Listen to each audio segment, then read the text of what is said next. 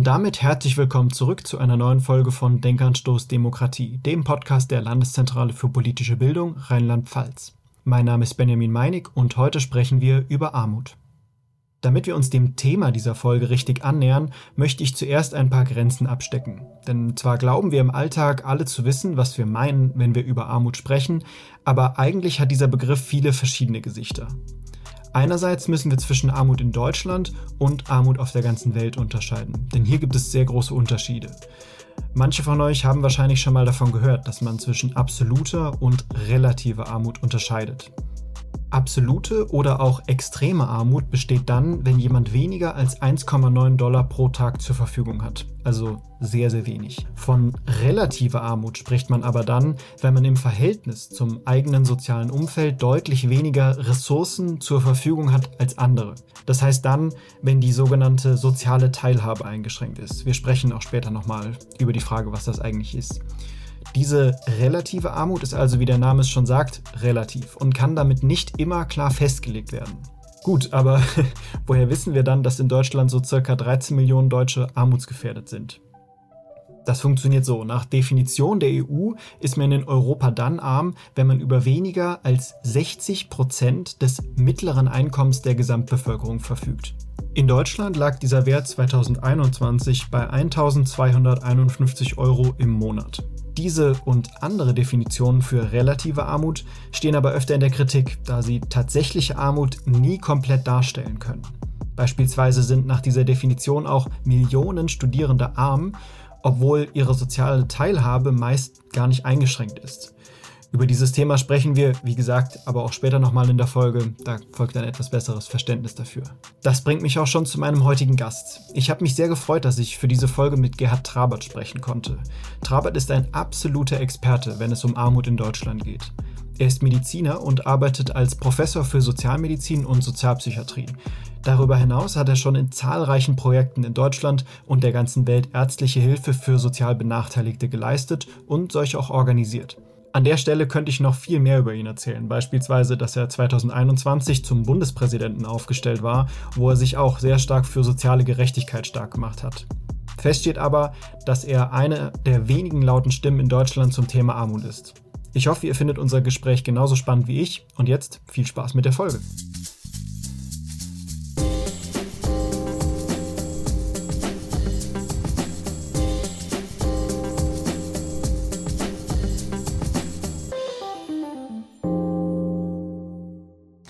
Trabert, hallo, schön, dass Sie heute dabei sind.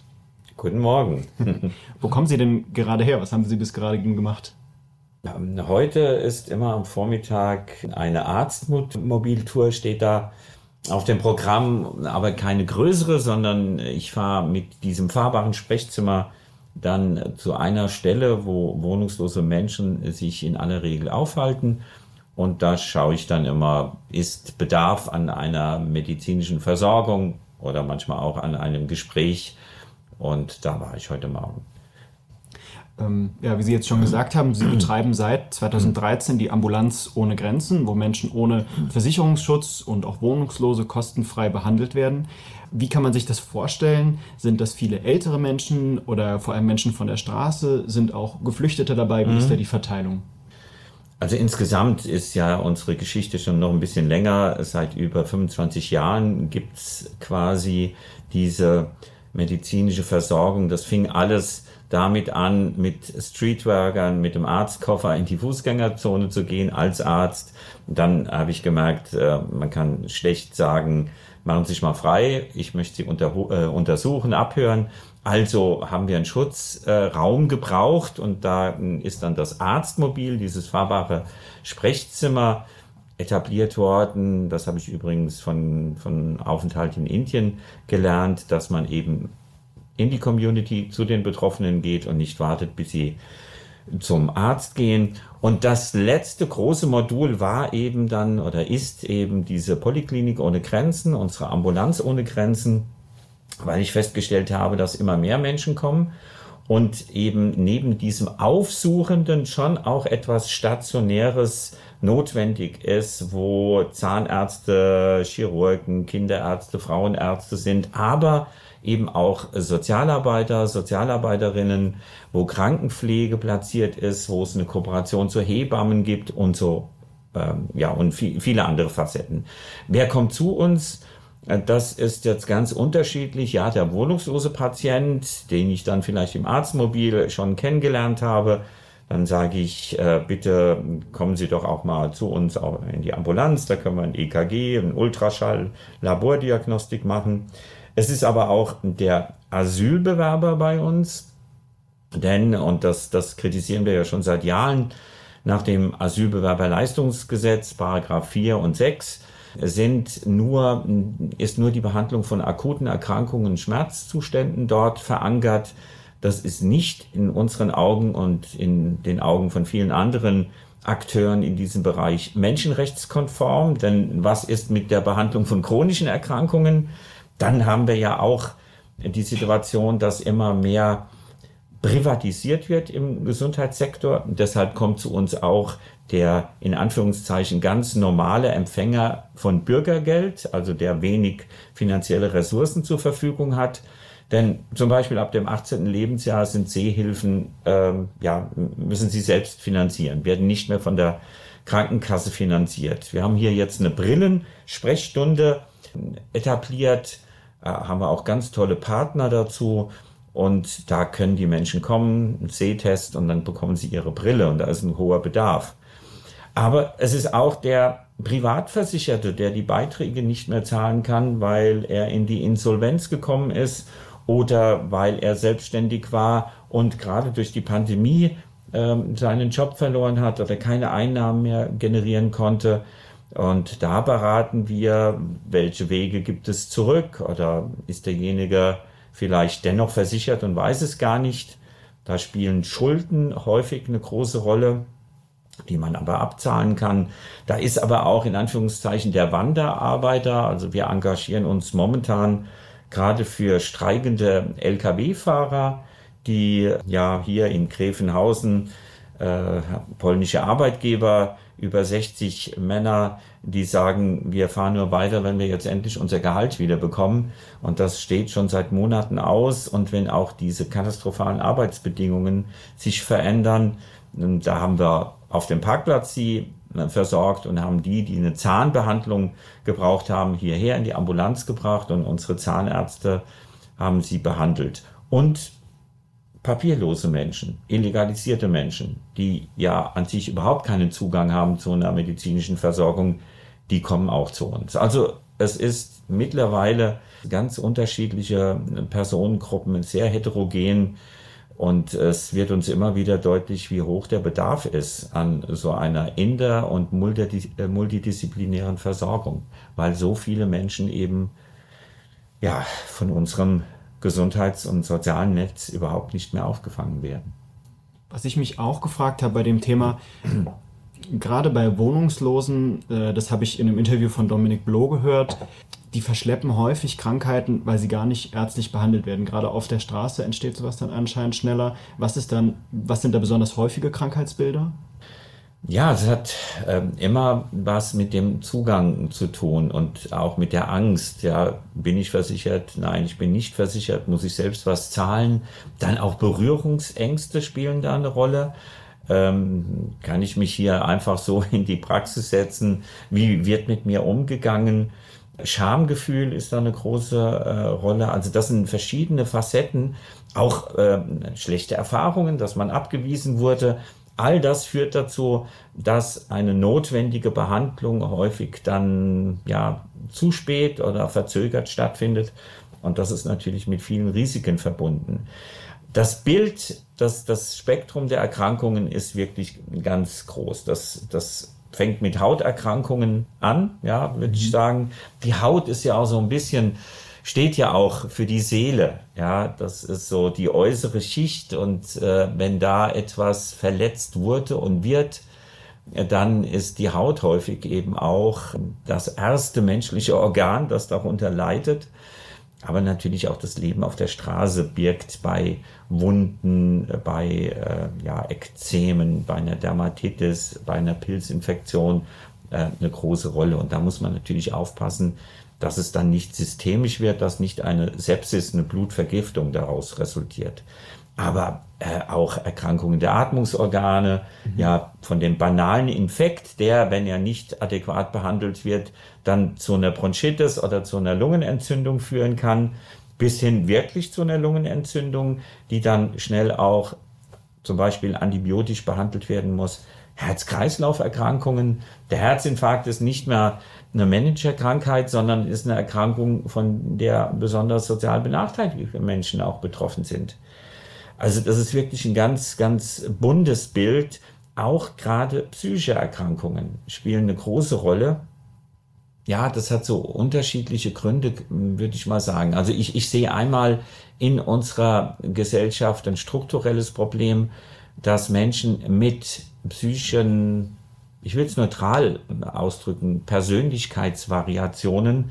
Ich tue mich immer schwer, diese Label zu benutzen, ja, Borderline und depressiv, paranoid, schizophren. Ich meine, die Krankheitsbilder gibt es, aber leider ist in unserer Gesellschaft da noch sehr viel Stigmatisierung mit äh, verbunden. Also einmal haben wir zu wenig ambulante, adäquate Versorgungsstrukturen für Menschen mit psychischen Problemen.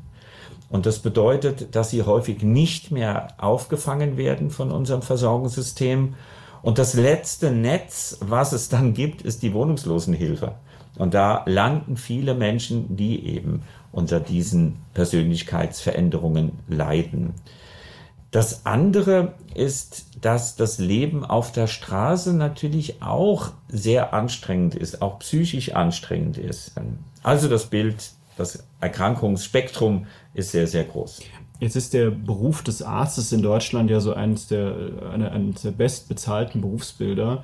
Und da habe ich mich gefragt, wenn Sie kostenfreie Behandlung anbieten, wie bekommen Sie äh, gute Ärzte, die dann wahrscheinlich verhältnismäßig schlecht bezahlt werden? Ja, also wir haben einmal in unserem Team hier bei Armut und Gesundheit sehr viele ehrenamtlich aktive Ärztinnen mhm. und Ärzte, die nach ihrer Pension äh, noch sich engagieren und äh, natürlich auch über ein unheimliches Know-how und Wissen verfügen, auch eine Menschenkenntnis, Erfahrung und auch dann äh, eine Sensibilität. Wir haben aber auch ehrenamtliche Ärzte, die in, noch in der Praxis arbeiten oder im Krankenhaus und dann für ein Zeitfenster hier äh, uns unterstützen. Wir haben aber auch angestellte Ärzte, das ist richtig. Und das braucht natürlich schon eine besondere Motivation, weil jetzt unbedingt reich wird man nicht, wenn man in diesem Bereich arbeitet. Aber wir versuchen schon immer Strukturen auch zu etablieren, die zurück ins Regelsystem führen. Was meine ich damit? Da meine ich eben auch, dass unser ärztliches Handeln, wenn es irgendwie geht, im System refinanziert wird.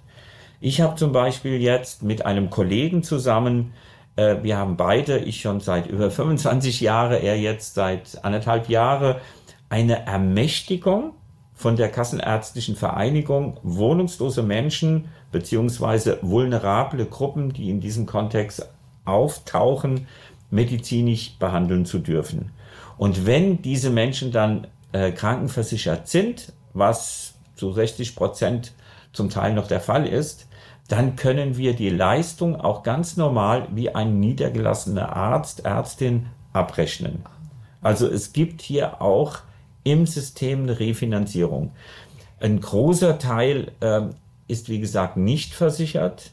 Da wird die Leistungs, äh, äh Leistung erbracht, ohne dass da irgendwas refinanziert wird. Und wir müssen zunehmend, gerade für die Menschen, die nicht krankenversichert sind, die Behandlungskosten, die Medikation oder auch eine Diagnostik, da versuchen wir als Verein dies zu finanzieren. Und das geht dann nur spendenfinanziert. Ja, wir bekommen da keine staatliche Unterstützung. Wir haben anderthalb Stellen, äh, was die Sozialarbeit angeht. Die werden vom Ministerium hier äh, unterstützt in Rheinland-Pfalz. Da sind wir auch sehr dankbar. Das ist die sogenannte Clearingstelle. Und diese Clearingstelle versucht zu eruieren, wenn die Patienten zu uns kommen und sagen, sie sind nicht krankenversichert. Ist das wirklich so? Welche Wege gibt es zurück ins Regelsystem? Und sie haben eine hohe Erfolgsquote, fast 70 Prozent der Patientinnen und Patienten, die zu uns kommen und denken und eventuell sogar von den Akteuren, also Jobcenter, Sozialamt, Krankenkassen, vermittelt bekommen haben, sie wären nicht krankenversichert, sind krankenversichert. Also diese Reintegration ins System funktioniert schon ganz gut, denn, und das ist jetzt das Letzte dazu, wir wollen keine Armutsmedizin etablieren. Wir wollen nicht die Tafeln der Gesundheitsversorgung sein.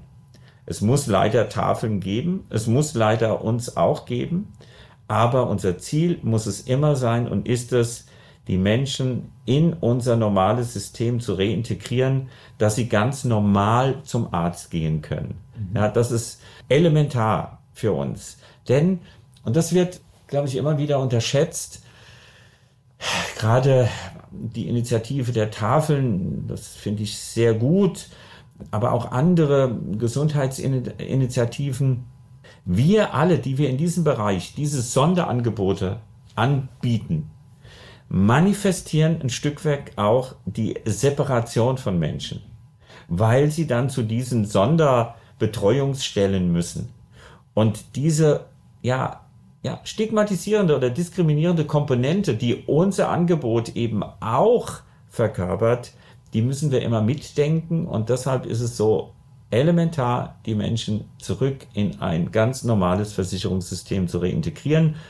Es ist einfach ein Armutszeugnis für diese Gesellschaft, dass es uns geben muss, dass Menschen zur Tafel gehen müssen. Ja, der Staat hat die Fürsorgepflicht, den Menschen so viel Geld zu geben, dass sie sich ganz normal in einem äh, Geschäft genügend zu essen kaufen können. Weg von dieser Thematik. Sie sind außerdem Professor für Sozialmedizin und Sozialpsychiatrie jetzt gerade in Bezug auf Armut, unser Thema, was ist das Wichtigste, das Sie Ihren Studierenden im Unterricht in Bezug auf Armut vermitteln wollen? Also einmal frage ich immer, äh, auch die Studierenden, wer muss denn von Ihnen neben dem Studium jobben, eine Arbeit haben, um jetzt studieren zu können, nicht um sich den Urlaub zu finanzieren. Und da kommt ähm, in aller Regel kommt das, und das entspricht ja auch den offiziellen Zahlen, äh, dass so ein Drittel studieren müssen.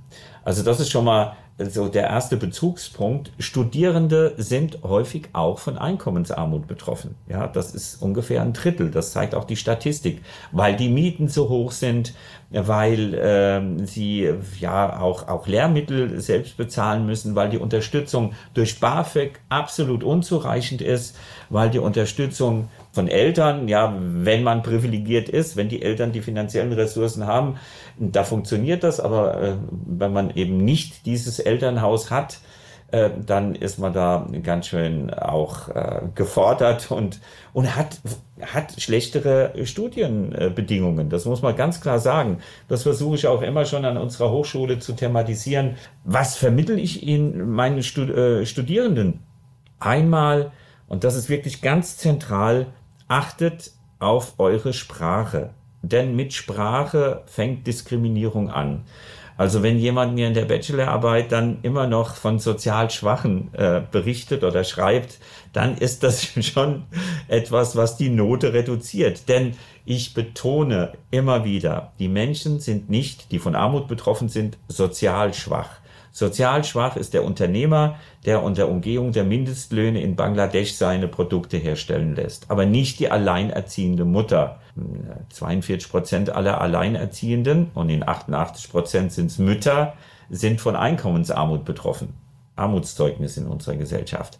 Also da versuche ich eine Sensibilität zu erzeugen, dass man auch nicht sagt bildungsferne Familien, sondern äh, Familien, die ja durch die Strukturierung unseres Bildungssystems einfach äh, benachteiligt werden. Also die Umkehrung, ja.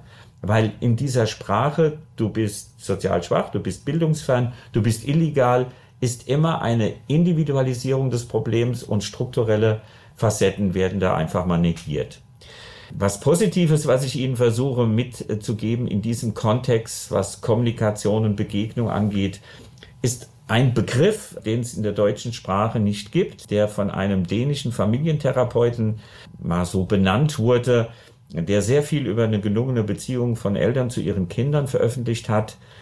Und er hat einen wunderschönen Begriff, äh, die Gleichwürdigkeit in der Begegnung. Gleichwürdigkeit.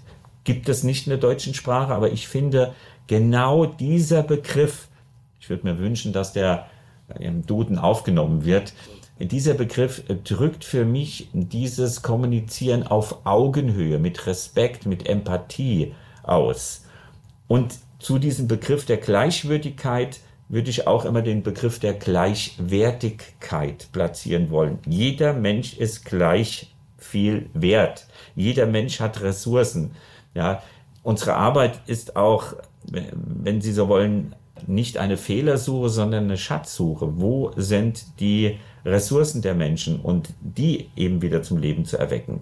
Dann vermittel ich natürlich meinen Studierenden Fakten, Daten, ja, dass wir 14 Millionen von Armut betroffene Menschen haben in unserer Gesellschaft, dass Armut sehr stark mit Krankheit korreliert, mit einer geringeren Lebenserwartung, dass wenn man das reichste Viertel in unserer Gesellschaft mit dem ärmsten vergleicht, Frauen 4,4, Männer 8,6 Jahre früher sterben, dass die Erkrankungsprävalenzen viel höher ist, dass zu Corona-Zeiten es ganz klar so war, dass sozial benachteiligte Menschen höhere Infektionsraten hatten, einen schwereren Verlauf und eine höhere Letalität.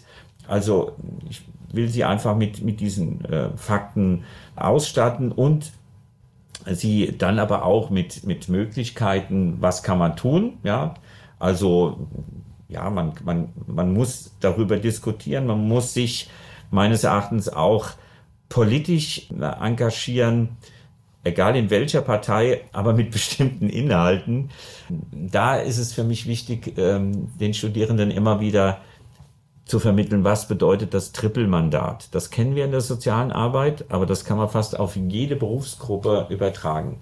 Das Trippelmandat bedeutet, ich bin verpflichtet meinem Patienten, meinem Klienten gegenüber. Ich bin verpflichtet dem Arbeitgeber gegenüber. Aber das dritte Mandat ist, ich bin meiner beruflichen Ethik verpflichtet. Und das sind in der Sozialarbeit, in vielen anderen Bereichen, ich würde auch sagen im ärztlichen Kontext, die Menschenrechte. Ja, und da kann es häufig Konflikte geben zwischen dem, was der Arbeitgeber von mir verlangt und was meine berufliche Ethik mir sagt. Aber diese drei Komponenten muss jedem ja bewusst sein, der in diesem Bereich arbeitet. Gerade immer wieder die Menschenrechtsfrage stellen. Ja, und das ist etwas, was ich auch ganz stark versuche zu vermitteln. Nelson Mandela hat das mal so auf den Punkt gebracht äh, zur Armutsbekämpfung. Es geht nicht um Charity, um Wohlfahrt. Es geht um Human Rights. Es geht um die Menschenrechte, um die Einhaltung der Menschenrechte.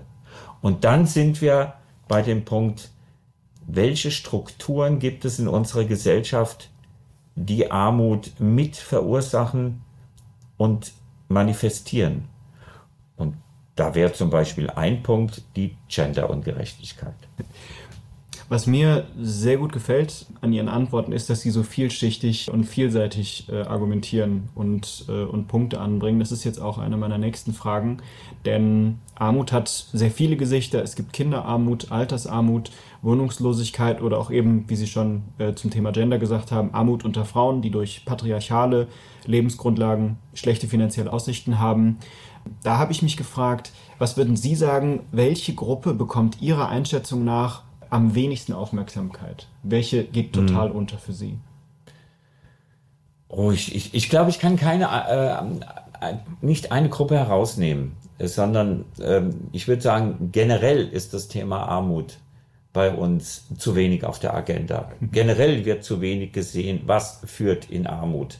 Also eine Gruppe, ähm, von Menschen, ähm, wo sehr viele Ressentiments, ja, wo es Rassismus immer noch gibt, sind eben geflüchtete Menschen, ja. Also wenn, wenn Sie da sehen, wie immer wieder darüber gesprochen wird, wie immer wieder behauptet wird, die Menschen würden nur zu uns kommen, von unserem Wohlstand zu profitieren und man total ausblendet, die Menschen fliehen, weil in ihrer Heimat ein Bürgerkrieg ist, weil sie dadurch existenziell bedroht sind oder eine andere Kriegsform, äh, weil in ihrer Heimat Umweltkatastrophen sind. Wir haben die größten Dürreperioden, die es jemals gab im Jemen, in Somalia. Weil sie fliehen, äh, weil sie von existenzieller Armut betroffen sind, weil sie keinen Job finden, weil die Bildungseinrichtungen nur rudimentär sind gerade wenn ich an den afrikanischen Kontinent denke, das ist so, also irgendwo fast schon pervers.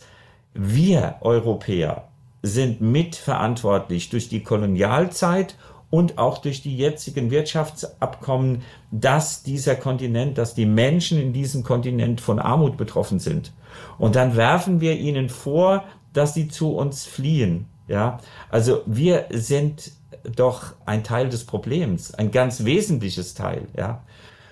Und wenn wir jetzt schon bei dem Thema sind, das Thema Frauen, ja, wie lange hat das gedauert und dauert das immer noch, ja, bis man über das Gender Pay Gap, also dass Frauen jetzt immer noch für die gleiche Arbeit 18 Prozent weniger Gehalt bekommen, ist doch ein Skandal, ja. Dass die Care-Arbeit von Frauen ja, in der Kindererziehung, in der Versorgung von alten Menschen, von Angehörigen, die pflegebedürftig sind, dass diese Arbeit keine höheren Rentenansprüche generiert, ist ein Skandal.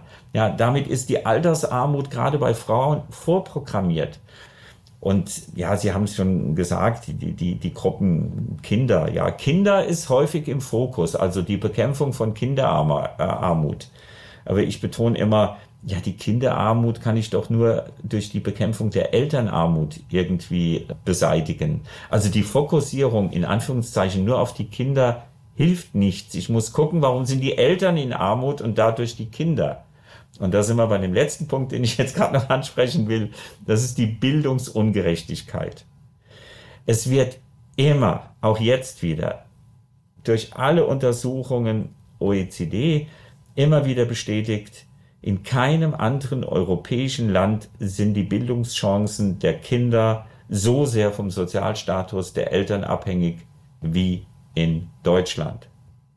Wir müssen immer wieder dieses Thema aufgreifen, Strukturen, die dazu führen, entlarven, skandalisieren und aber auch eben sagen, was muss sich in unserer Gesellschaft verändern, damit es weniger Armut gibt. Wir werden Armut nie ganz ausschließen können, aber wir können wesentlich mehr dagegen tun. Weiterer Punkt für mich war jetzt noch, ich habe mir im Vorfeld von der Folge mir gedacht, ich lese mal so ein bisschen populärere Literatur, mhm. wenn sich jetzt jemand ein normaler, normaler Bürger, normale Bürgerin informieren will zum Thema Armut, geht zum, zum Bücherladen oder in die Bücherei und greift sich da ein Buch mhm. aus, was liest diese Person? Mhm. Ähm, und habe mir da so ein paar Sachen angesehen.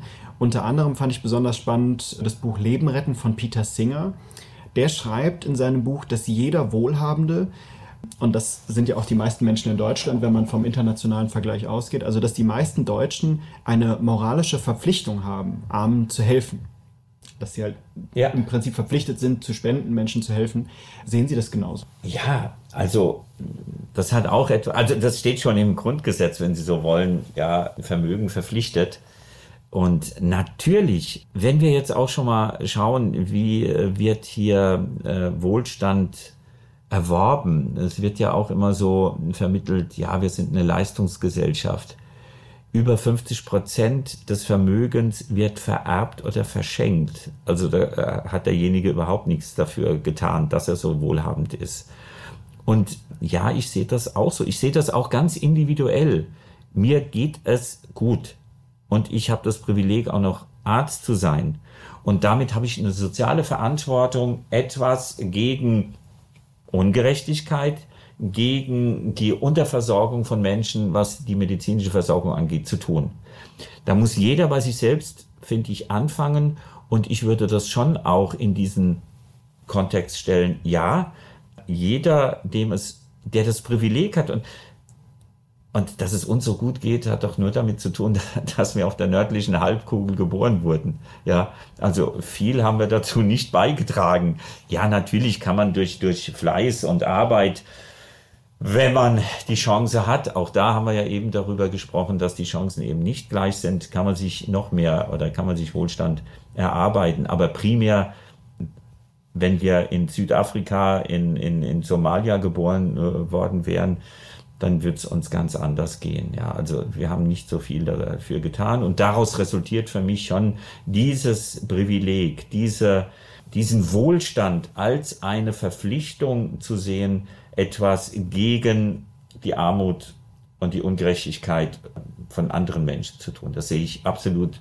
Wir haben diese Verantwortung und der müssen wir alle in den individuellen Bereichen gerecht werden. Das muss nicht immer was Materielles sein, das kann auch was Materielles sein. Also es gibt ja auch die Takes Me Now Initiative, wo Millionäre sagen, bitte besteuert uns, weil äh, wir finden, das ist gerecht, dass wir mehr Steuer zahlen.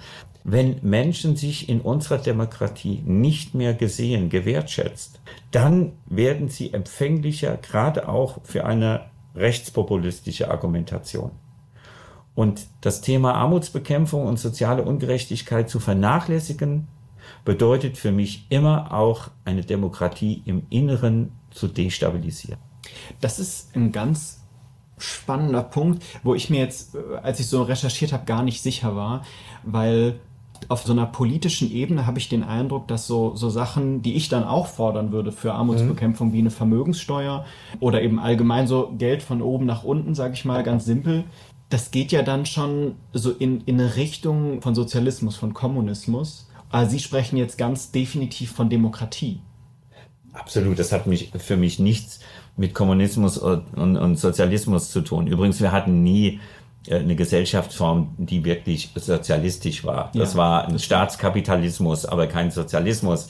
Aber ich würde schon behaupten wollen, dass das äh, ganz klar auch demokratische Forderungen sind. Das gehört für mich zu einer Demokratie dazu, dass man gerade schaut, dass es nicht diese strukturellen Ungerechtigkeiten gibt, dass äh, quasi Armut vorprogrammiert ist, äh, weil wir eben zu wenig für Chancengleichheit im Bildungssektor tun, weil wir zu wenig für Gendergerechtigkeit tun. Ja, also das gehört für mich alles dazu. Und eine Vermögenssteuer, das hat nichts mit Sozialismus zu tun in meinen mhm. Augen, sondern eben wieder auch mit dem, was Sie vorhin angesprochen haben, mit sozialer Verantwortung. Mhm. Ja, und was, was viele eben auch nicht wissen, wir haben jetzt eine Umverteilung von unten nach oben. Was meine ich damit? Viele Menschen, die, wie wir jetzt gehört haben, deutlich früher auch sterben, die von Armut betroffen sind, Viele dieser Menschen haben lange gearbeitet. 40, 45 Jahre. Haben also mit ins Sozialsystem eingezahlt und kommen überhaupt nicht mehr in den Genuss einer Rente, weil sie vorher sterben. Und das Geld, was sie eingezahlt haben durch ihre lebenslange Arbeit, kommt denen zugute, die länger leben und länger leben die in aller Regel, die wohlhabender sind. Also man kann wirklich sagen, wir haben derzeit, und da würde ich äh, empfehlen, zum Beispiel auch Literatur von, von Herrn Butterwecke zu lesen. Ähm, da kann man sehr viel gerade über diese Umverteilung von unten nach oben erfahren, die kaum thematisiert wird. Mhm. Ja, und dann regt man sich auf, wenn man diese sozial gerechte Umverteilung von oben nach unten fordert und negiert, dass es in unserer Gesellschaft momentan absolut anders geschieht. Guter Punkt. Ich, ich finde auch, da, dass Sie jetzt auf die auf Literatur nochmal zurückkommen, guter Punkt allgemein, um auch nochmal mhm. klarzustellen, immer auch mit Vorsicht genießen. Gerade was ja. der Herr Blome geschrieben hat, ähm, ja. war ich mir auch ein bisschen unsicher. Jetzt noch so zum, zum Ende hin, wie Sie ja selbst wissen und schon gesagt haben, deutsche Lebensumstände sind auch die in Armut im internationalen Vergleich immer noch verhältnismäßig luxuriös. Wie sehr beschäftigt Sie dann diese internationale extreme Armut, die es in Deutschland so gut wie gar nicht gibt? Ja, man, man äh, unterscheidet ja zwischen relativer und absoluter Armut. Und dann sagt man, absolute Armut, existenziell bedrohlich, äh, haben wir in der sogenannten dritten Welt, in Afrika, in Lateinamerika, in Asien, in verschiedenen Regionen. Ich tue mich da schwer mit dieser Unterscheidung, weil relative Armut, selbst in der Begrifflichkeit, wird damit Armut relativiert. Oh, das ist ja nicht so schlimm. kann man so denken. Aber ich habe ja auch gesagt, auch bei uns ist die Lebenserwartung geringer. Also arme Menschen sterben bei uns früher. Aber ich will auf einen anderen Aspekt nochmal eingehen. Also ich, ich versuche auch immer zu vermitteln, auch meinen Studierenden, vergleicht nicht Armut mit Armut. Ja, klar, in, in leider in Afrika sterben die Menschen häufiger und wesentlich mehr, weil sie keinen Zugang zu sauberem Wasser haben, nicht genug zur Ernährung und vieles andere. Bei uns ist zum Beispiel die Suizidquote, die Selbstmordquote bei langzeitarbeitslosen Menschen 20-fach höher als bei Erwerbstätigen. In Kenia bringt sich niemand um, der keinen Job hat. In aller Regel, weil sehr viele dort arbeitslos sind. Aber bei uns bringen sich Menschen um, die keine Arbeit haben. Gerade wir Männer. Wir identifizieren uns sehr stark an, an Arbeit, an Einkommen, an Vermögen. Da, da gewinnen wir unser Selbstwertgefühl. Geht das verloren, dann zweifeln wir sehr stark an uns. Und das führt nachgewiesenermaßen häufig auch zu einer Depression, zu einer erhöhten Selbstmordrate. Also ich will die Armut in, in Afrika, in diesen Ländern nicht dann jetzt auch wieder relativieren, sondern die Armut dort ist existenziell bedrohlicher, ganz klar. Aber ich finde es fatal, quasi all das, was man an Armutsbekämpfung bei uns versucht zu realisieren, so bisschen den Boden unter den Füßen wegzunehmen und zu sagen, na ja, aber uns geht's doch noch gut. Schau doch mal hier, ja, äh, dann ist das doch gar nicht so ein Problem. Doch, mhm auch die Armut bei uns führt dazu, dass Menschen früher sterben, dass sie früher krank werden, dass sie eine höhere Depression, Suizidquote haben. Und all das müssen wir eben auch hier bekämpfen, weil hier wird man, wenn man einkommensarm und, äh, arm ist, auch ständig damit konfrontiert, was du alles nicht machen kannst. Du kannst nicht in Urlaub fahren oder etwas ganz Banales.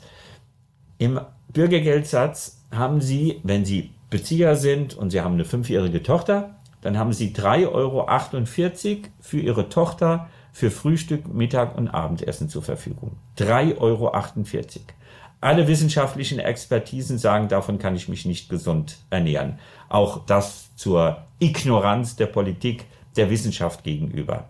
Aber auf was ich jetzt hinaus will, ist, wenn Sie dann im Sommer mit Ihrem Kind durch die Stadt gehen und wollen Ihrem Kind ein Bällchen Eis kaufen, ja, Eis ist nicht existenziell notwendig. Aber das können sie nicht, weil das Bällchen Eis kostet jetzt 1,40 Euro. Sie haben überhaupt nicht das Geld, um ihrem Kind ein Bällchen Eis kaufen zu können. Und da erfahren gerade auch Kinder schon sehr früh, irgendwas ist anders mit mir, mit uns. Ja, mhm. die Kinder, wenn sie eingeladen werden zum, Ge zum Geburtstag, ja, die Menschen haben überhaupt nicht die Ressourcen, um da irgendein Geburtstagsgeschenk zu kaufen. Sie laden dann selbst auch keine anderen Kinder ein zum Geburtstag, weil sie überhaupt nicht das Geld haben, so eine Geburtstagparty zu finanzieren. Also ich will damit deutlich machen, wo überall auch in diesem reichen Land dann für eine große Gruppe von Menschen deutlich wird, ich gehöre irgendwie nicht dazu. Ich mhm. bin ausgegrenzt und was macht es dann psychisch und letztendlich auch körperlich dann mit diesen Menschen. Mhm. Ja, Thema, Thema soziale Teilhabe, nicht wahr? Ja. Da, da habe ich jetzt auch, ach, ich glaube, ich kann sagen, eine relativ persönliche Frage dann auch.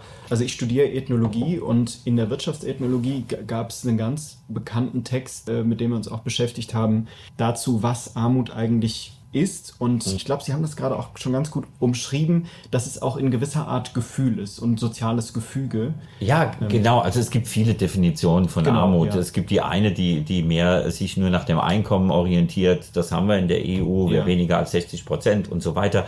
Es gibt das Lebenslagenkonzept wie Armut definiert wird. Aber es gibt auch dieses subjektiv Empfinden von Armut. Das ist ja auch ganz unterschiedlich. Genau, ja. Ja, also da gibt es ganz unterschiedliche Definitionen und Sichtweisen, was Armut angeht. Mhm.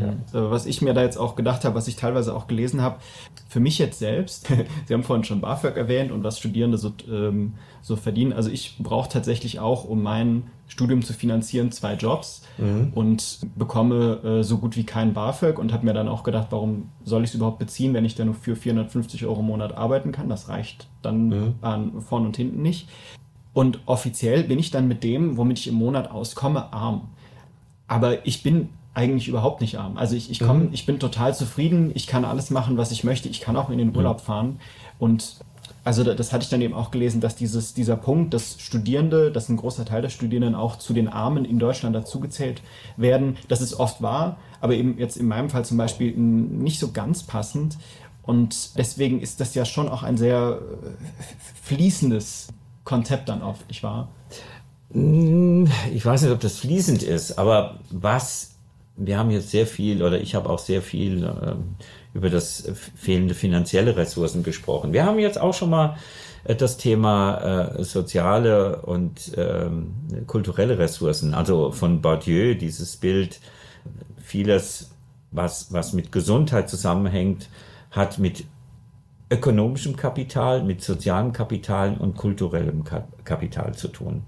Also kulturelles Kapital, Bildung, soziales Kapital, ähm, Netzwerke, Beziehungen, ökonomisches Kapital, die finanzielle Situation. Bei Studierenden haben sie dann häufig die Situation, wenig ökonomisches Kapital, aber sehr viel soziales und kulturelles Kapital. Ja. also von daher ist da eine ganz andere Perspektive, sind da ganz andere Netzwerke. Aber wenn Sie dann mal überlegen, wenn jemand äh, arbeitslos wird, ja, jetzt äh, Kaufhauskette oder was, es werden zigtausende Menschen arbeitslos, die schon 50, 55 Jahre alt sind. Mit dem Verlust der Arbeit verlieren sie häufig auch soziales Kapital und kulturelles Kapital sich jetzt noch wieder anzuschaffen, ist schwierig. Ja. Also da ist das eine ganz andere Lebenssituation, die zu Armut führt, manifestiert und etwas mit den Menschen macht. Während bei Studierenden, ich will das nicht äh, relativieren, weil das ist natürlich auch eine Leistung, äh, zu studieren, nebenher einen Job zu haben und das und das und das zu machen. Aber zumindest Studierende haben in aller Regel eine andere Perspektive. Sie haben viel mehr soziales Kapital, sie schaffen sich jetzt kulturelles Kapital und allein diese Perspektive zu haben, okay, ich muss jetzt durch diese Delle hindurch, mhm. aber da am Horizont ist schon das und das und das und das. Genau, ja. ja, das, das macht das erträglicher und lässt dann auch diese Armut nicht als Armut erscheinen, ja. weil es nur temporär begrenzt ist. Aber wenn jemand langzeitarbeitslos ist oder mit 55 Jahren seinen Job verliert, ja, da wird sich nicht so viel verbessern, dann, mhm. sondern dann ist, eine, ist das eine ganz andere Perspektive. Oder wenn ich auch in einer Lebenssituation bin, alleinerziehend und habe ein Kind. Ja, das fördert nicht unbedingt auch soziales Kapital, weil ich mich sehr um mein Kind auch kümmern muss. Zu arbeiten, das Kind in die Schule zu bringen, dann noch mit dem Kind aus, äh, Hausaufgaben zu machen und vieles mehr. Also es kommt dann immer auch auf diese Lebenssituation an und die bestimmt eben auch die Wahrnehmung von Armut. Ja, finde ich sehr gut, dass Sie das jetzt so nochmal gesagt haben. Ich war mir ich habe mir das extra nicht aufgeschrieben, weil ich mir auch dachte, das passt nicht so richtig, das ist ja. nicht so richtig klar. Aber das Bourdieu-Beispiel war jetzt sehr passend, ja. finde ich. Das hat sehr gut zusammengefasst. Ja. Sehr schön. Also ich bin Ihnen sehr dankbar, dass wir, die, dass wir die Zeit zusammen hatten. Ich hoffe, unsere Zuhörerinnen und Zuhörer konnten wenigstens genauso viel mitnehmen wie ich. Und finden auch in unserer Folgenbeschreibung, finden die auch nochmal ein paar tolle Links auch zu Ihrem Verein, mhm. ähm, wenn die sich nochmal dazu informieren wollen. Ansonsten vielen Dank, dass Sie dabei waren und bis zum nächsten Mal. ja, vielen Dank für das sehr schöne, differenzierte und reflektierte Interview. Dankeschön. Tschüss. Tschüss.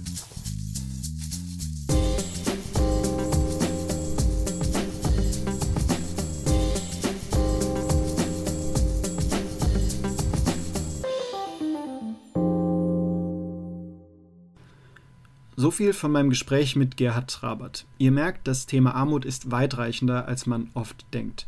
Eigentlich mache ich am Ende der Folge ja immer gerne noch eine kurze Zusammenfassung, worüber wir heute gesprochen haben.